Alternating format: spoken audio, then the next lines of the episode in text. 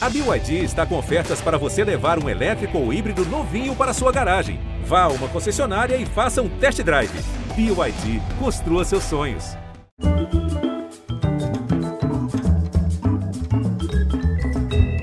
Muito boa noite, uma noite de gala hoje nesse nosso conversa. É com o coração lavado e enxaguado na mais pura alegria e honra que recebemos essa imensa atriz que, segundo as contas de quem as faz, está completando 75 anos de vida, muito bem vivida, e 55 de sua estreia na televisão. Ela estreou, tinha 19 para 20 anos, 1966, e aí, princesa vilã improvável da novela O Sheik de Agadir.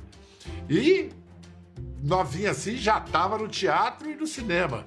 Ah, o cinema. O cinema tem um caso com ela. Fez 38 filmes, entre eles o marco da retomada do cinema brasileiro, Carlota Joaquina. No teatro brilhou em 31 peças. O teatro que ela tem, o dela em sociedade com Andréa Beltrão, o Poeira, Poeira e Poeirinha, estão juntos ali no Rio, e que ia comemorar 15 anos de atividade em 2020, mas agora vai comemorar 15 anos com 17, porque passada a peste, ou pior da peste, em janeiro de 22 vai abrir uma super exposição. Mas, como diz Neila Torraca, é incrível o poder da televisão.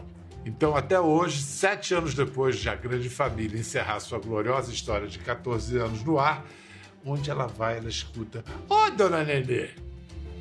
Pois ela voltou agora ao horário nobre, na nova novela das nove, um lugar ao sol, brilhando como a vó Noca. Marieta Severo. E... Querida.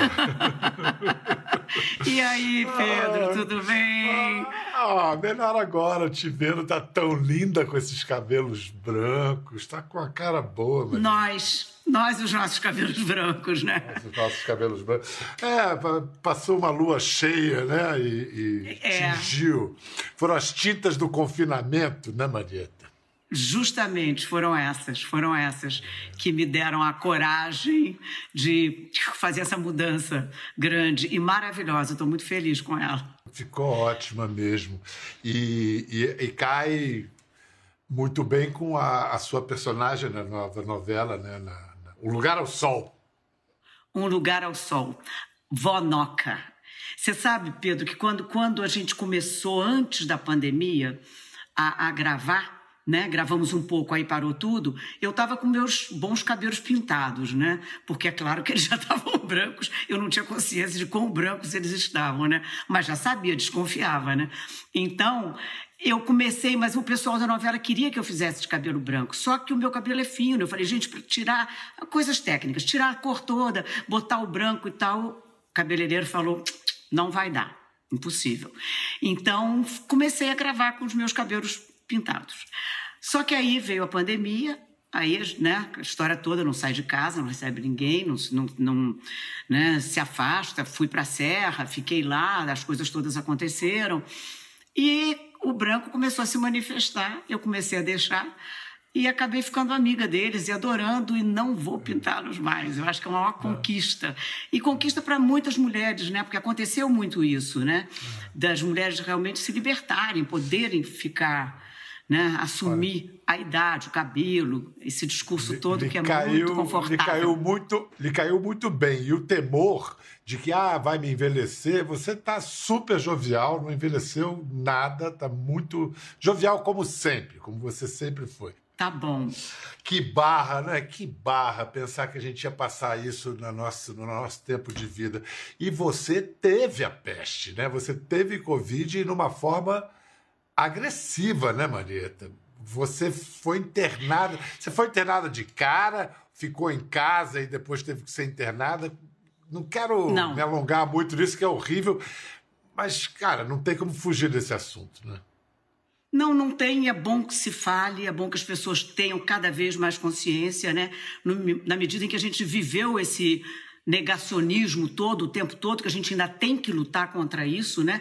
Eu fico eu vou falar assim rapidinho da minha experiência, porque depois de ter visto o depoimento, né, das pessoas, dos parentes de vítimas na CPI, aquilo foi avassalador, porque realmente a dor humana, né, ela, ela impõe as ideias de uma maneira de uma maneira absoluta, mais do que tudo que eles estão, todo o serviço que eles estão fazendo, que é maravilhoso, né, que tem que ser feito de investigação e tudo.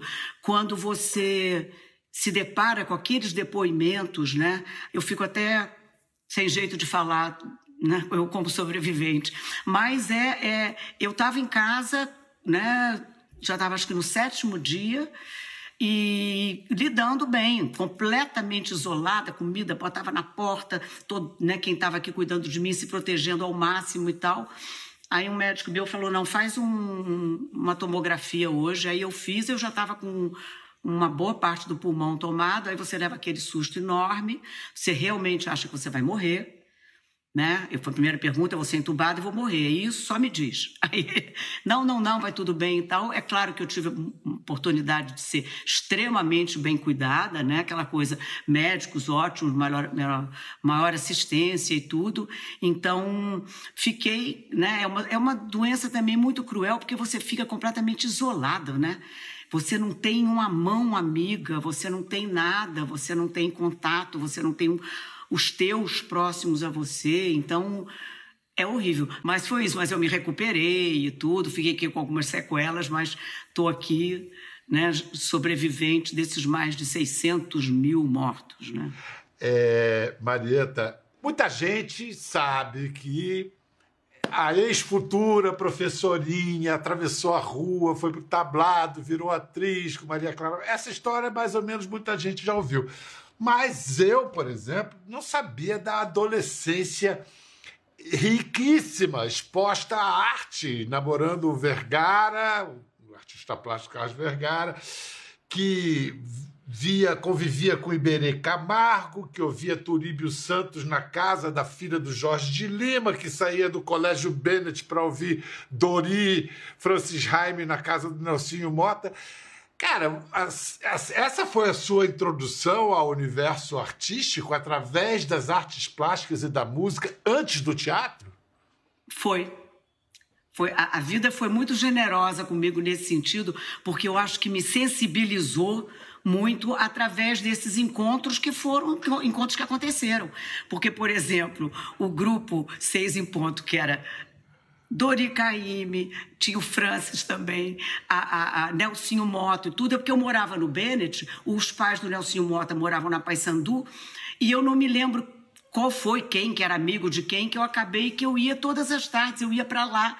Edu Lobo, eu me lembro que eu vi Deus e o Diabo do Sol, Deus e o Diabo na Terra do Sol aos 15 ou 16 anos com o Edu eu já, eu já convivia. E tudo, tudo muito por acaso. E o Vergara era o meu namorado, assim, né? De 15, 16, 17, 18 anos, nós casamos. Todas as minhas fotos, de, sempre que, que eu estou numa novela que tem uma foto de casamento, é sempre a minha foto com o Vergara, tiram a cara dele e vão, vão variando os atores. Vários já entraram ali. Mas foi, foi isso aí. Com o Vergara, imagina o que era nossa turma, né? Era Rubens Gessman, Antônio Dias, uh, Roberto Magalhães, Eduardo Suede. Era, era a turma que sentava no bar para beber Iaúca, que era uma cachaça meio refinada da época, e, e, e, e ficar ali trocando ideias, falando. Sempre essa turma, então, era muito falando de Brasil, Brasil, Brasil. É, era né? um momento riquíssimo da cultura brasileira, grande esperança, realizações. Exatamente, exatamente. Isso foi, isso foi tudo sorte, não foi por, por nenhuma nenhuma qualidade minha, não. Eu era, eu me entrosava ali, eu era, as pessoas eram uma amiga que me levava e eu me encantava e eles, e eles, me aceitavam. Então eu tive, eu tive essa formação, vamos dizer assim, eu tive a oportunidade de conviver com essas pessoas. É, você um pouquinho de, de falsa modéstia dizer nenhuma qualidade, porque você estava citando justamente a sua vocação para ser amiga. Todo mundo fala de você muito a, a, amiga, uma, uma mulher que sabe ser amiga, né? E eu, eu já ouvi isso de muita gente. Você até herdou filhas que não são suas, de grandes amigas suas que você perdeu. como Leila Diniz, como Dina Sfati, como Nara Leão. Acho que essas três. Nossa. Que foram embora tão cedo, né? Esse pedaço da vida foi cruel, porque eu, eu perdi amigas muito cedo, né? A, a, a, Leila, né? Eu tinha 25 anos foi uma perda, assim, porque a gente, assim que a gente se conheceu no Shake de Agadir, nós imediatamente nos grudamos, viramos melhores amigas, assim. Ela tinha Era... 27, quando 27. um avião explodiu nos céus da Índia, uma morte totalmente absurda, hum. voltando de um festival na Austrália, né? Exatamente. A, e a Leila era símbolo de vida, né? Você não podia admitir que, que para mim a Leila era eterna. A Leila não ia morrer nunca. Não íamos morrer todos, mas a Leila ia, ia ficar aí. Então foi muito, muito cruel e ficou Janaína com sete meses, né? Que faz parte da minha vida, da minha vida inteira, né? Então, aí depois, mais tarde, né, com, com Dina e Nara, que morreram muito perto, muito pertinho, e eu tinha 30 e não sei o quê, uma coisa assim, porque elas também eram uns 9 anos seis, sete, nove anos mais velhos que eu. Mas, enfim, amigas, assim, muito próximas, as nossas filhas, nossos filhos. Bom, eu madrinha, Nara é minha comadre, né? Madrinha do Francisco, né? E, e pessoas insubstituíveis, né? Eu digo que são as minhas santas, que eu, toda vez que eu estou com algum pé, eu não sou muito ligada à religião, não acendo vela, não, não faço nada disso, mas acredito em tudo.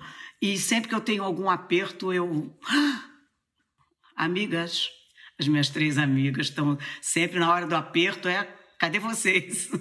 Vou mostrar umas cenas que muito pouca coisa sobrou do Sheik de Agadir. Mas tem umas cenas aí que descobriram. Cenas e fotos, são mais bastidores. Vamos ver se a gente. É, se podem rodar pra gente aí. Eu acho que isso. Ó, Ioná esse eu não reconheci. Henrique Martins. Henrique Martins. Quem? Ai, Jesus. Eu Você tô com. Pra eu é ver aqui. Eu tenho... ali? Não. Não.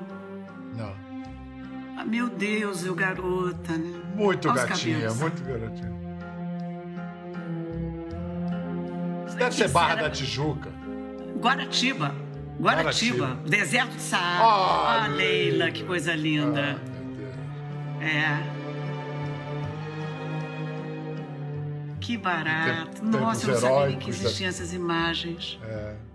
Ah lá, Henrique Martins, querido. É, o grande galã. Hamilton.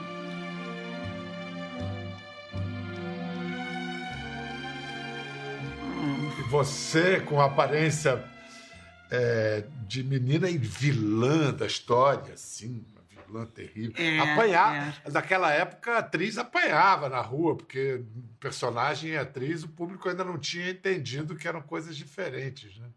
Não, não. Uma vez jogaram pedra em mim, bateu na perna, assim, lá em Copacabana, me xingaram. Porque o público não era craque como é agora, né, Pedro? Agora eles já conhecem dramaturgia, personagem, tudo perfeitamente. O público brasileiro, assim como a dramaturgia brasileira é de excelência, o público também é. O público sabe tudo, né? Escuta, a partir da sua vilã da estreia do Sheik de Agadir, o pessoal fez um uma compilação aqui de, de uma galeria de vilãs de Marieta na televisão. Vamos ver o que, que eles têm para mostrar. Eu quero que você me dê uma receita. Eu quero uma receita de uma droga que faça a Clara ter alucinações. Entra direita! Entra direita! Entra, eu tô te mandando! Vira direita! Vai! Açúcar ou adoçante, dona Loreta? Adoçante. Quantas gotas, dona Loreta? Duas e meia.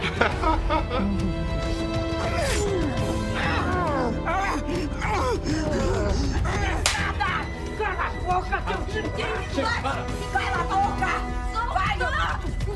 Cala a boca, piranha desgraçada! Eu me divirto. Fazer vilão é muito divertido, Pedro. É muito bom. Porque é tão distantes. Eu gosto de fazer personagens que não têm nada a ver comigo, onde eu não sou flagrada de maneira nenhuma, é muito gostoso. E te abre um horizonte, né? A arte é isso, né? Você poder ir por caminhos que você que são proibidos, que você não pode ir, que são interditados. Você pode ir por qualquer caminho, você pode fazer qualquer coisa, né? Então isso isso é muito bom, essa permissão absoluta é muito boa o que funciona para vilãs e também para não vilãs, quer dizer, a dona Nenê, que você, você pode entrar em qualquer, pode passar décadas que onde você vai chegar, falar, ah, dona Nenê, não é? Foram 14 anos no ar, já faz o quê? Sete anos que saiu do ar. E é. também, uma, você criou ali uma, uma matriarca, uma mãe brasileira que que o é, Brasil se, é. se enxergou ali, né? A Bebel pode ir sozinha, mas você não pode, não. A Bebel não pode ir sozinha. Posso?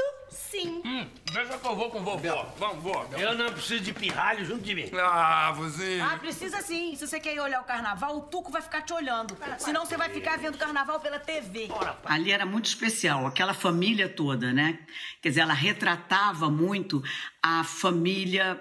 A família bacana brasileira, com bons princípios, com sentido moral muito grande, muito amorosa. Tinha o Agostinho que saía um pouco do prumo, mas tem que ter alguém para ter graça, né? Onde eu vou, as pessoas falam da Dona Nenê e da grande família e dos personagens. Era um programa de enorme qualidade, né, Pedro? Com, com um roteiro excelente, super bem escrito, bem dirigido para caramba. Todos os ingredientes eram de muita qualidade, muito bons mesmo. Tem algum parentesco da dona Nenê com a Vonoca, do Lugar ao Sol? Olha, a Vonoca, ela ocupou um espaço absolutamente precioso na minha vida durante a pandemia, né? Com tudo que eu passei, com eu, né, não só a pandemia, como o AVC do Aderbal. Então, eu entrei numa zona de sombra assim muito grande, muito ruim, e a, eu posso dizer que a ficção salva não só quem assiste, mas quem faz, né? A Vonoca me salvou muito, porque ela é uma mulher de com uma vida, né, que você sente, você sabe do passado dela, com uma vida com sombras, com coisas pesadas, difíceis, que vão ser reveladas depois ao longo da novela, mas é uma mulher que teve a capacidade de superar. E ela tem a sabedoria que a vida dá para as pessoas, né? Então ela é muito positiva, ela é muito luminosa, né? Ela ilumina muito quem está ao lado dela. Eu acho que ela, que ela tem uma coisa muito bonita que é compreender com o coração. Ela compreende o mundo e as pessoas através do coração, né? Então, as coisas que eu lia, né? Porque a Alicia, ela tem essa, essa capacidade, né? De, de penetrar no ser humano, de retratar o ser humano, ela vai tocar em questões as mais diversas, né? No meu caso do e, e também do personagem da André Beltrão, do etarismo, da mulher que com a idade, né? A, a, esse domínio, essa ditadura da juventude, né? a mulher que, que de mais idade, que tem, como é que ela se coloca na sociedade, como é que ela existe, a questão fundamental que é a existência, que é, que é através dos gêmeos, né?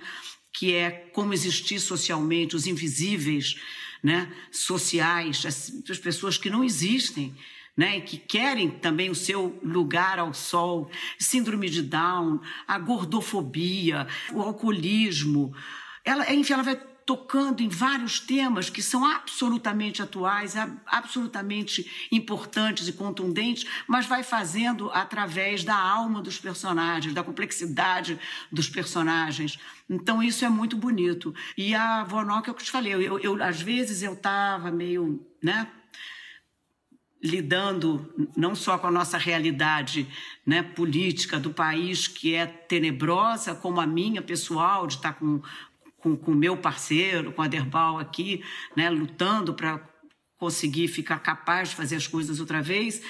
E quando eu recebia o texto, quando eu, eu lia coisas, frases de Vonoca, que, nossa senhora, que eu, que eu falava, meu Deus, olha só. Então, assim como ela me iluminou, eu espero que ela ilumine um pouquinho também, um tanto do, dos espectadores, né? E só para complementar, eu fiquei muito feliz porque um dia um dos diretores virou para mim e falou: Olha, a gente, eu estava lá na sala de edição, o pessoal de lá da sala da sala de edição estava vendo as cenas e tal, aí falou: Ah, eu queria ter uma avó que nem a avó Noca.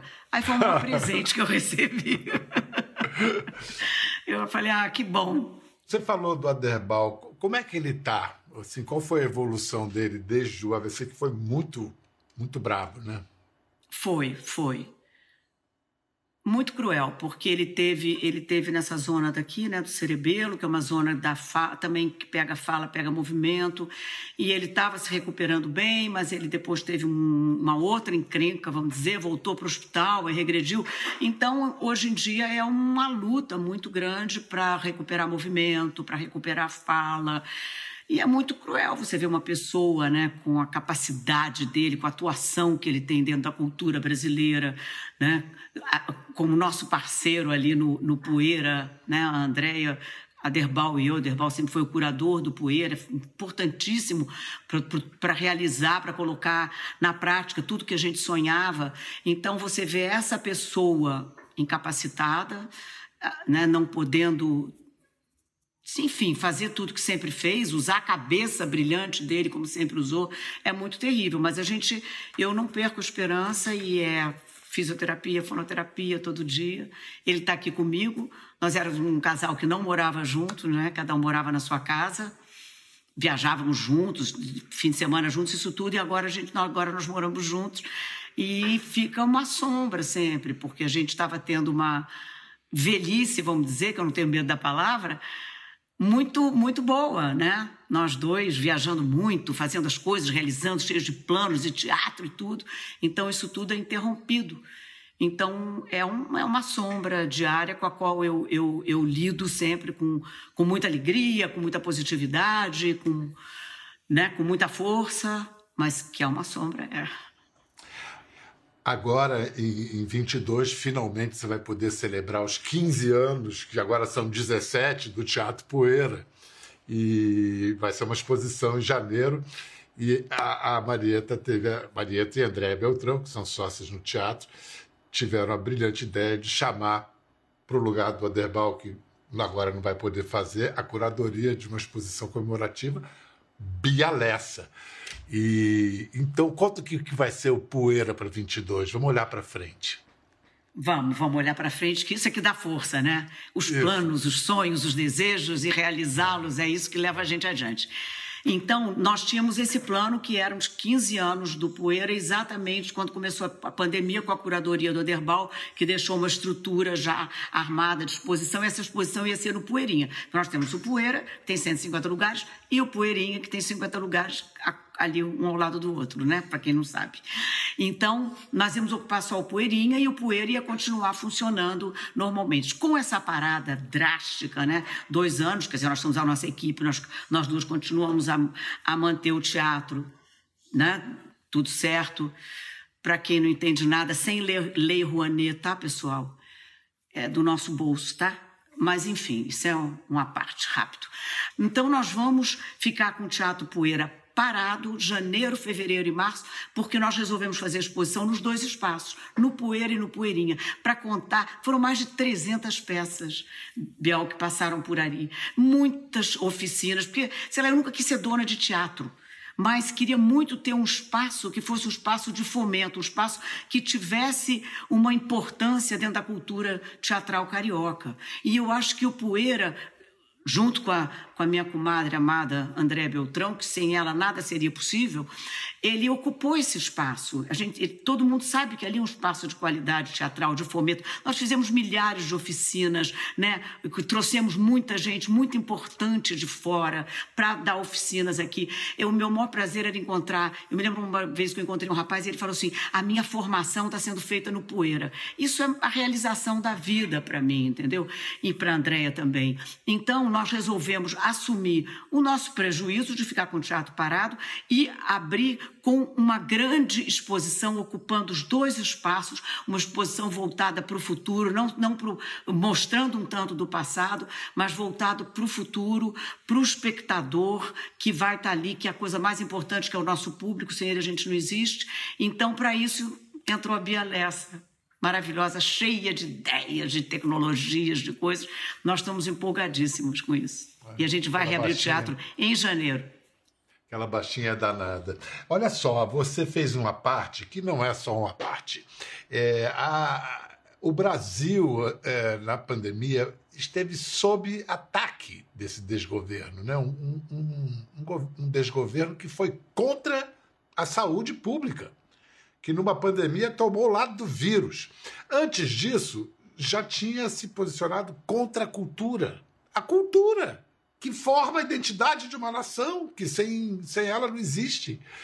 É, qual poderia ser a melhor revanche da cultura? Da arte, da, dos espetáculos? Tá. Vamos falar em revanche, não, porque parece que são eles né, que usam esse. esse vocabulário bélico, horroroso. O que eu acho pior de tudo que eles fazem, além de uma incompetência profunda, porque na nossa área, então é catastrófico, além de deles terem essa ideologia né, absurda de, de, de, olhar a cultura brasileira, o que há de mais rico na cultura brasileira, olhar como inimigos, eles são de uma incompetência administrativa assustadora, eles não entendem nada agora. A maneira que a gente tem é a maneira que a gente sempre teve que é sobreviver, que é a nossa força. Não adianta, não adianta tentar botar esse barco lindo, maravilhoso da cultura, do, dos costumes, né, para trás. Não adianta. Eles acham que vão reter isso, mas não retém, não conseguem conter. E eles sabem, isso é o desespero deles, né? Então, eu, eu, é, é horrível, Bial, porque dá uma tristeza, principalmente uma pessoa que tem 74 anos, que nem eu, pensar: será que eu vou conseguir ver a reconstrução desse país? Em todos os sentidos, né? Porque se você for falar de cultura, de, de meio ambiente, de costumes, de tudo, tudo, tudo está retrocedendo. Mas eu sou muito confiante de que essas forças que eles estão achando que eles estão contendo agora, quando elas vêm, elas vêm renovadas, revigoradas, com mais força ainda, né? É, é, é catastrófico, é triste, é muito ruim você, você sentir que tem 25% sei lá, o 20% do nosso país que aposta na arma, na violência, né? que acredita nisso tudo, que é negacionista, que apoia isso tudo. Dá vontade de conversar, né? De um por um, de explicar, mas não dá muita gente. Você tem toda a razão. Uma, uma palavra melhor para revanche. Eu acho que é resposta, né? É a resposta. A resposta é, é a arte, é mais arte. E agora fiquei pensando, você é uma atriz que o cinema adora. E você fez um filme que foi uma grande resposta a um ataque, ao único ataque contra o cinema brasileiro que se compara, que foi durante o governo Collor. E você foi Carlota. Carlota Joaquina, que é símbolo do renascimento do cinema brasileiro. Você tem um é. lance com o cinema. Eu, eu, eu ainda bem que eu tenho um lance com cinema, porque eu sempre, eu me lembro, Pedro, de quando eu assisti Deus o Diabo na Terra do Sol. Eu me lembro que acabou o filme, o, o, os espectadores todos foram embora e eu não conseguia levantar da cadeira o impacto que era aquilo. E eu, depois Vidas Secas, né? Quer dizer, eu fui adolescente alimentada por esse cinema que mostrava o Brasil, que descobria o Brasil, que refletia o Brasil. E então eu sempre quis fazer parte. Então eu fico muito feliz de ter conseguido fazer coisas importantes dentro do cinema. E Carlota, que virou o símbolo da tal da retomada, né? Você lembra que a gente tinha uma produção, acho, de quase 100 filmes por ano, e nós fomos para um filme por causa de, uma, de um presidente, que eu diria louco Entendeu? Por causa de um, de um pensamento completamente equivocado em relação à, à, política cinematográfica. E acontece isso. E Carlota entrou, então, nesse espaço de retomada, né? E, e, e é maravilhoso fazer parte disso. Carlota, acho que foi 94, 95, uma coisa assim. E aí, em 97, eu tenho isso no meu currículo, que a gente fez junto Guimarães Rosa também, um Brasil Guimarães Rosa. lindo, aquele elenco incrível em Montes Claros, a gente fazendo as outras histórias. Uma delícia. É... E você, você usava todo o texto dele, né? Era, era Isso. não é? Você fez essa coisa que era incrível, dificílima, né? Uma experiência é. única, né? Maravilhosa e, e que resultou, né? Aquele um belo filme. Ficou bonito. Olha, daqui a pouquinho a gente volta com mais Marieta, mas vamos fazer uma recomendação, já que estamos falando de cinema, de um filmaço brasileiro que está em cartaz. Pixinguinha, direção de Denise Sarraceni, a história desse que foi um dos maiores brasileiros de todos os tempos, um dos maiores músicos do mundo, que está sendo interpretado por Seu Jorge. Vamos ver uma cena. Meu coração. Pixinguinha, você é fora de série. Alfredo da Rocha Viana Filho. Esse é o meu nome de batismo. Não é grande demais só para nós dois? E os nossos sete filhos? Pai, por que uma sacola é diferente? Teclas pretas. Ah, se tu soubesse. O que aconteceu? Fui demitido. Teclas brancas. Eles não querem ficar no mesmo ambiente que preto, senhor. Música branca. E como é sincero, meu Música negra. Marieta, Parabéns pelos seus 75 anos, foi anteontem, se bem que você nasceu no dia de finados, mas seu pai só te registrou no dia 3, não foi isso? Foi, pra... foi, foi. É, eu falei antes aí que eu tava com 74, mas é mentira, eu tô com 75, tá, gente? Você gravou com 74. foi ao ar com 75. Então, Escuta, tá. vamos ah. lá, vamos projetar. Qual, qual é o melhor cenário que você pode ver para o seu aniversário de 76, ano que vem, novembro de 22? Portanto, a eleição já vai ter sido realizada. Esse governo não existir mais. Só isso. Esse, essa, esse chefe aí do governo, que eu não quero dizer nem o nome, ser derrotado. E não só ele, como o que mais me espanta é essa ideologia que está em torno dele, porque essa não vai terminar com a derrota dele. Né? E, e isso é que eu acho que, é, que é mais aterrorizante, é pensar que tem pessoas, não só no Brasil, não, no mundo, porque Pedro, é uma coisa, né? Você, você é mais moço que eu, mas a gente, de qualquer maneira, é uma geração pós-nazismo, vamos dizer assim, né?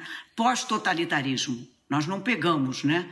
Eu nasci no Brasil por causa disso, que meus pais vieram fugidos do nazismo, da Alemanha. Do nazismo. É. Você imaginou que essa ideologia de ultradireita, nazista, fascista, que ela pudesse algum dia ter algum jovem que fosse aderir a ela?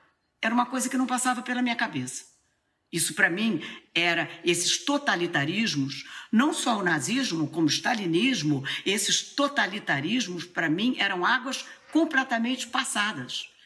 Então, isso está sendo revivido, isso tem espaço, é muito assustador, porque não é só ele perder.